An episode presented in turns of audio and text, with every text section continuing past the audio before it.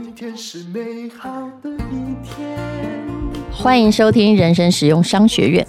今天我要来读一篇文章，叫做《台股的疯狂史》。其实它的本名不叫这样，叫做《我的钱怎么不见了》。这是一本二零零九年出版的书，作者是张彼得。我相信这个张彼得未必是一个真名啊。可是呢，这个人在股市翻滚很多年哦，所以写了一本非常幽默又充满了自省能力的理财处世书。那么这本书是一个叫做博智文化的出版社所出版的，那是杨思棒医师推荐给我的，我觉得相当的，里面有很多故事哦，听起来那种疯狂也是现在的翻版了。如果你对之前的股市啊曾经跳下去过，你应该有印象。那如果你现在才进入股市的话，呃，你还在操作短线，在听名牌，那你最好就听这个故事，就会知道其实很多的悲剧都是在股市里面重演的。好，这个叫做游天王的农林五百。我首先呢要跟你说，农林这个股票现在还在，在我念这篇文章的时候，就是二十出头，二十二、二十三块哦。那么。呃，有关农林，很多老一辈的人玩过，就是股票还算是大家只是在玩、在赌的那个年代哦。这位张彼得说：“这是我在股市这么多年听到的最有意思的一个关于股票操盘炒作的故事。主角是人称阿布拉的股市四大天王游天王。其实股市四大天王至少有三大天王后来不知去向。”那么，这游天王炒作的标的是当年盛极一时的农林股票。这篇故事可以让我们见识到一群散户如何在大户炒作下盲目投资，以至于损失惨重。一九八六年，嗯，那年我大概还在念大学。这位张彼得说：“我的好友贺同学从美国名校 MBA 毕业之后。”舍弃在香港的外商工作，决定投身台湾证券业。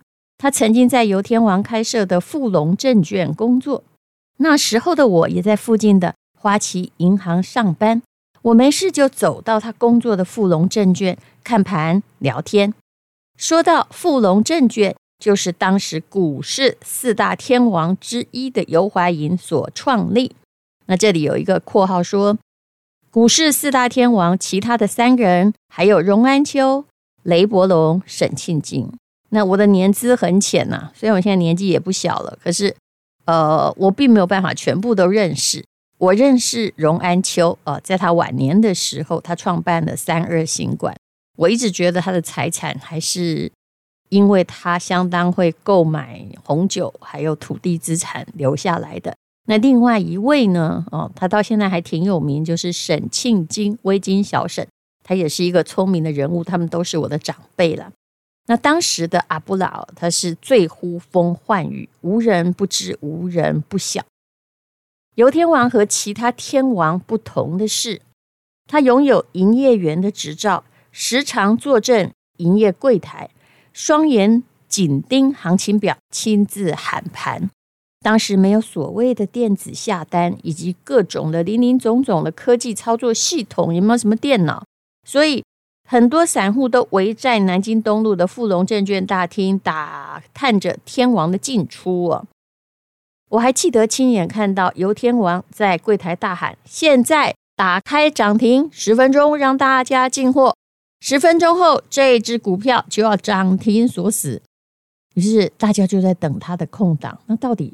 你现在会觉得很奇怪，对不对？因为我们现在已经在电脑的世界里，那个时候应该是他把货放了出来，大家才有的买嘛。所以一窝散户就疯狂下单，打电话的打电话，填表的填表。哇，以前还真麻烦呢。果然呢，那个股票啊，在游天王喊了之后，涨停板打开，打开的意思就是不在涨停板，涨停板你就买不了了嘛。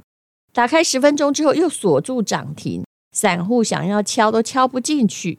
他这种彪悍而独特的操盘的风格，让人家印象很深刻。有一天，我这位贺同学来告诉我一支名牌。俗话说，好东西要跟好朋友分享哦。那么，这次报的名牌就是农林了。当时的农林股价已经从二位数涨到三位数，也就是从几十块钱冲到两百多元。念这篇文章之前，我已经开宗明义的说，目前农林的股价大概就是二十出头块啊。那么这位作者说，我生性胆小，对于这么高价的股票，实在心惊胆跳。我问他说：“那你为什么有勇气敢买这么高价的股票呢？”他说：“啊，我的老板阿布拉是彰化人，他回彰化老家的时候，被他的彰化乡亲包围起来，一定要他弄一张名牌，所以呢，他写了‘农林’两个字，外加五百。我觉得那个状况好像在六合彩时期哦，大家就拼命在问数字哦。乡亲们怕他不守承诺，于是他们就带着一张写着‘农林五百’的纸条，放到祠堂牌位上供奉，而且呢，在那里呢，让祖先做保证。众乡亲如获至宝哦。当时我想，他都敢拿祖先做保证，这个股票啊，就算没有到五百，也会有四百五吧？那打八折也有四百啊。现在才两百出头，虽然很贵，但是要小赚一笔，不小赚就对不起自己。我一听之下，言之有理，凡心大动，也跳下去买。只是啊。这个股票过了两百块之后，天天涨停。我的好朋友看我买不到，就友情价卖我一张。他说：“我用明天的涨停板价卖给你哦。”第二天呢，啊，他就跑来告诉我说：“你的农林，我再用两个涨停板的价格帮你卖掉了。”原来他又把农林卖给另外一个好朋友，是物以稀为贵，也就是事实上那股票一直在他身上，就是凭他的信用说：“哎，明天这算你的，后天又算别人的，这样，然后让每个人都赚钱，大家都没话说嘛。”他说呢，这游天王以擅长选股著称，要拉抬一只股票也不能随便选呢、啊，要有研究报告。农林在当时的台湾是数一数二的大地主。那年台湾前烟角目啊，就是他说的七十五年，就是我呃还在念大四的那一年呐、啊。那一年，嗯，就是我我觉得我们不知道是幸运还是倒霉。幸运的是。我们也跟着台湾的经济成长了，然后再成长。但是倒霉的也是，其实刚好就在我们毕业前，股票就涨了一大波，涨得非常的疯狂。我们一块钱也没有啊，呃，就学生嘛，就看得瞠目结舌。那事实上呢，当时也并不是真的很关心啊。好，那么农林股票如果用土地的市值来评价的话，五百块好像也不贵嘛，哈。总而言之，股市上涨的时候，讲任何理由都言之成理。你会算，天王也会算，他也算准了。每个人大概赚个八九折就会下车。一九八九年六月，这个股票来到三百八十八块的历史高点哦。其实哇，这也炒很久了。好一个数字啊！那个广东话说“八八”就是发发。自此之后，一路往下走。对五百块还充满幻想的散户投资人，总是妄想股票真的会来到他承诺的五百块，奈何大江东去不复返，数字没不但没有出现五百，而且是从三位、二位数一路下滑，最低还掉过十块钱以下。二零零八年十月，就金融风暴之前，股价就在八块多。如果你拿这个股票来长期投资，你真的是欲哭无泪哦。你很可能就三百八十八块买，后来剩下八块钱哦。不过他说上天自有公道，这位阿布拉后来因为涉嫌掏空、违法放贷、操作股价，入监服刑，繁华都是梦哦。那他说在农林一役之中哦，虽然不贪心，提早下车，没有受到任何的损失，还小赚了一点哦。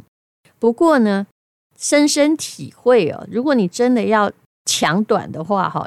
就是一定要知道谁在抢，但是问题是消息都不是很可信啊。这些天王哦，或这些老师是连鬼神都敢骗，祖宗也敢骗。如果你相信股市名嘴，相信名人，死报名牌，下场真的是蛮惨的。所以众人皆醉，你要独醒。就像巴菲特所说的，当众人贪婪的时候，你要感觉到害怕。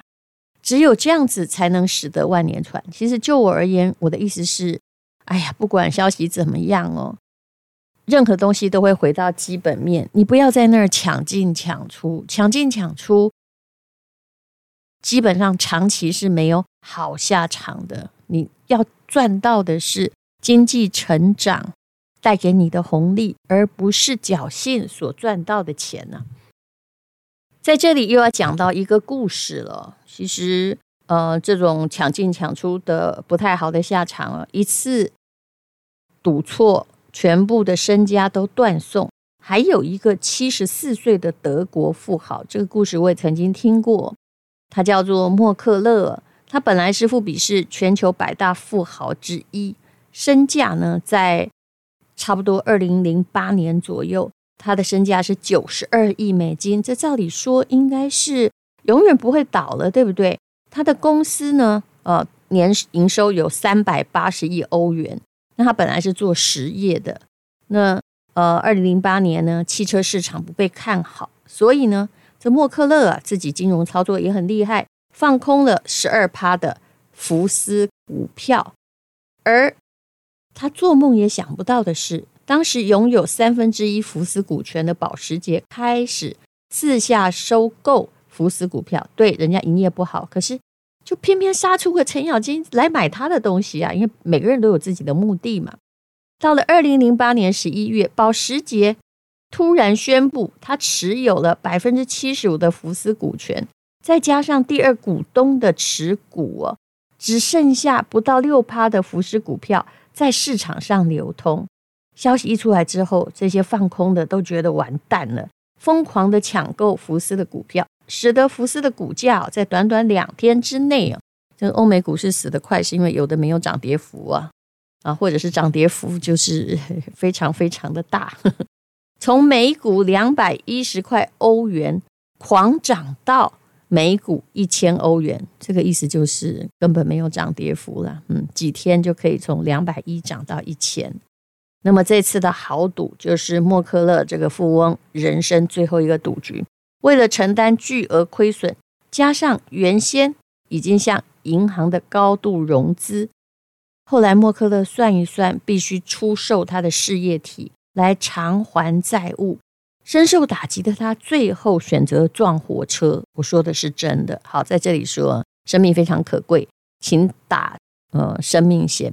这样的故事在股市里面听过非常非常的多。其实有一句话是呃柴契尔夫人说的：“凡事不可以逆势而为啊。”但问题是，你知道势在哪里呢？跟着经济成长是一个势，但是如果是单一公司、单一股票，那个势。很难操纵，就是趋势的事。你怎么知道保时捷会出来跟你唱反调呢？明明汽车业不好啊，所以不一定是营收不好的公司一定会跌，就偏偏出现了有人要来买它，那你又怎么办呢？所以很多的人就是死在这上面。当然，这位作者他很可爱哦，他呃说他写这本书，现在你买不到了啦。他是呢叫。老公不要乱借钱给朋友，叫老婆不要乱听名牌买股票，然后叫朋友不要一时冲动盲目创业。给爸妈就是说别相信李专的推荐买联动债。我说真的，我从来大概从一九九八年我开始理财以来，我从来没有听过李专的话买过联动债。但是其实李专还真的从来没有放弃过。大概是在两年前吧，有一天我到某银行去。因为那我放在那个地方大概有个两三百万吧，那我要需要钱呢来呃就是付货款，那那个时候不知道为什么就是我自己要去办理，那银行的经理啊就在分行经理就在等我，他说吴小姐啊，你这个没有理财是不行，我心里在想你应该嗯、呃、这是几年前的事。诶。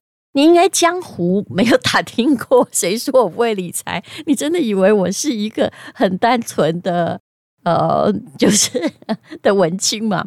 那他可能看到说我那里面还放着两三百万嘛，他就跟我说：“哎呀，我们现在银行啊，有这个联动债啊，有这个呃保险啊，什么什么的啊，你应该要这个买理财商品哦，或者是不然就买个年金险。”其实他讲的就是我最反对的东西啊。我知道里面就吊诡重重，而他跟你推销，他也不得已，因为他身上背负着很大的业绩压力。当时雷曼债是都是就零八年之前的雷曼债，其实都是很多的银行分行经理或理专背负着业绩压力卖出去的。那么收受比较高的，就趴数的哦，要卖这个可以赚比较多嘛，所以大家都在推荐雷曼债。还好我从来没听过。好，讲这个两年前的事情，我后来就跟他说啊，我说你要不要去 Google 一下？我真的不是不会理财啊。那么后来哦，他就急了，你知道，他真的去 Google，Google 了之后，他跟我说：“那你觉得我应该怎么样赚钱呢？”我说：“哎，怎么突然反过来了？本来是要来叫我教我赚钱，现在叫我教你赚钱。”我跟他说：“真不好意思哦。”我司机在外面等着呢。哦，我只是要来办理一个手续，好，不要让这两三百万卡在这里而已啊。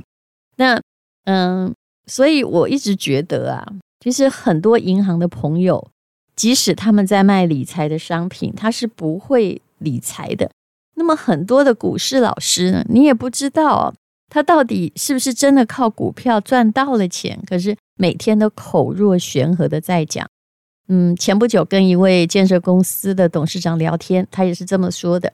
他说啊，他有时候忍不住会说几句话，因为他实在受不了啊，那些根本没有买过一个房子的人在讲房地产的投资，然后没有在股市中赚过钱的人不断的在讲股市，然后自己呢，哈，理财还被骗的人去当理财的专家。的确，嗯，台湾这个世界好像是。谁会讲话谁赢。至于讲出来东西是不是在现实中可以验证，就自成一个闭环，好像大家都觉得不要紧，所有的人都是健忘的。你的钱怎么会不见呢？其实如果你要短进短出，无论如何是很容易不见的。如果你的杠杆像这个放空的话，它的杠杆一定做得挺大的，那你的钱也很容易不见了。在股市里面，没有人敢说自己是一定会赚、一定的专业，还是只有长期的投资。不要只看你明天就要赚钱，或买了什么就要赚什么。当你放弃这个心态之后，我想呢，你的理财才会进入一个比较平稳的轨道，也就是巴菲特讲的雪球的关系。不要去贪求一时的利润，我们唯一能够控制的是风险，而不是。获利哦，可是很多人喜欢想要企图控制获利，常常有个问题就是啊、我现在有一笔钱三百万呐，哈，我想要拿它来创业，但是我必须拿它在金钱市场滚一滚啊，可能要滚到一千万，教我怎么做。我心里想啊，嗯，如果有真正的财神爷，他也不敢来跟你打包票吧？要管住，就是几年内要翻几番的利润，大概只有诈骗集团。才办得到，嗯，他们的确是挺厉害的，无中生有。谢谢你收听人生实用商学院，请记住这个农林的故事哈，炒到了三百八十八块，后来曾经跌到八块，现在必须恭喜那些八块在买农林的人。二零零八年嘛，那现在即使过了十五年，现在是二十二块，嗯，我不知道他有没有鼓励的，那至少他大概就是呃。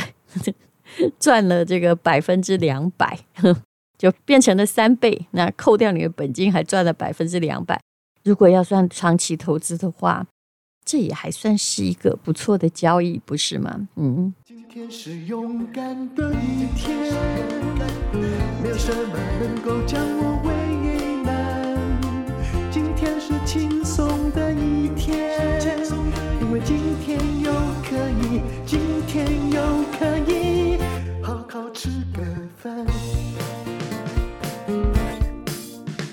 做我爱做的事，唱我爱唱的歌，吃我想吃的饭，尽量过得简单。做我爱做的事，唱我爱唱的歌，吃我想吃的饭，尽量过得简单，尽量过得简单。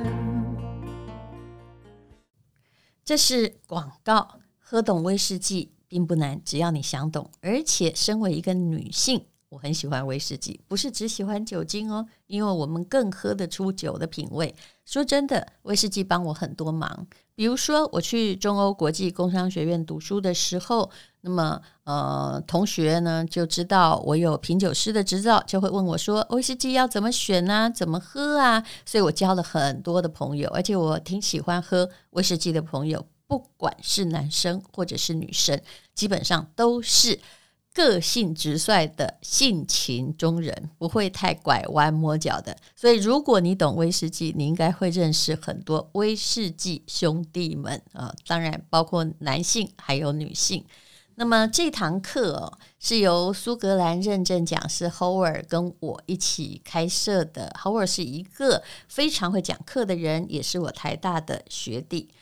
上了这堂课，总共呢是三百二十分钟，你可以无限回放，你可以体会村上春树说的：“如果我们的语言是威士忌，只要举起酒杯，用眼神交流，一切尽在不言中。你会从酒中寻找到知己。”欢迎你。到 Press Play 来上课，这绝对不是诈骗集团。相信我，女生学威士忌，你更会开拓自己的天空。那么，威士忌是一种社交的礼仪，不管是男生女生，能够懂，生活就多了一层乐趣。酒后不开车，开车不喝酒，未成年请勿饮酒，饮酒过量有害健康。